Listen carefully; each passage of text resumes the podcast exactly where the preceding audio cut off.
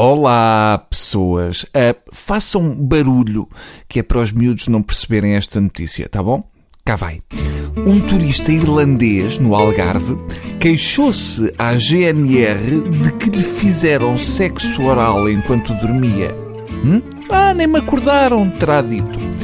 Eu acho que com esta notícia e os vistos gold vai ser um fartote de turistas. Vamos lá tentar perceber melhor o que se passou. Ora, a GNR de Vila Moura recebeu uma queixa por parte de um cidadão irlandês de 23 anos que participou criminalmente por, durante a noite de domingo, um compatriota, também turista, ter entrado no quarto do seu hotel e, aproveitando-se do facto de estar a dormir, ter-lhe feito sexo oral. O queixoso disse ainda às autoridades suspeitar que o indivíduo de 31 anos terá feito também sexo oral ao seu irmão de 25 anos. Ui, temos aqui um novo caso médio numa fase mais precoce. Não me digam que era esta a saída à irlandesa de que o Portas falava. O que eu sei é que nós é que temos a fama de brandos costumes, mas os irlandeses é que entram numa casa e em vez de disparar fazem sexo oral a toda a família.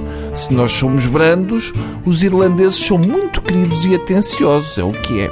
Agora, queria partilhar convosco um momento pessoal de algum desconforto. Há tempos fiz um aquário para os meus sobrinhos, uh, mas aquilo dá muito trabalho e com os limos já pouco se vê lá dentro e os miúdos foram perdendo o interesse. Infelizmente, houve um limpa-fundos que foi sobrevivendo a tudo e agora andamos todos aqui numa luta na esperança que ele morra de causas naturais, porque agora queremos tartaruguinhas.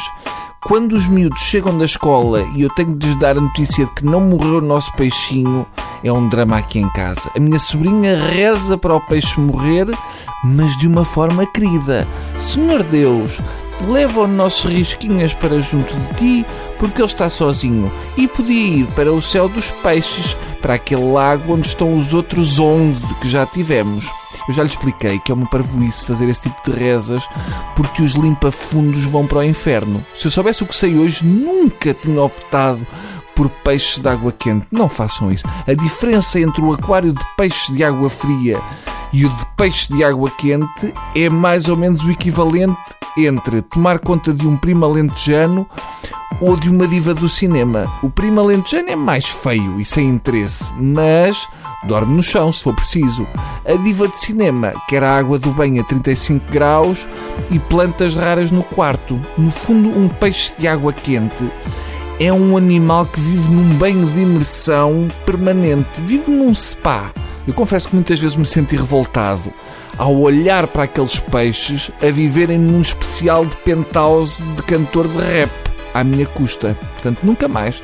Eu lembro-me que a certa altura, para o aquário não ficar com água turva, mudei as plantas todas e troquei-as por plantas falsas de borracha. No princípio, os peixes não gostaram e andaram muito tempo a passar de um lado para o outro, escondidos atrás de peixes de plástico, só para me chatear mas depois acabaram por se habituar, porque apesar de estranharem o toque, perceberam que estas não se estragam com o tempo.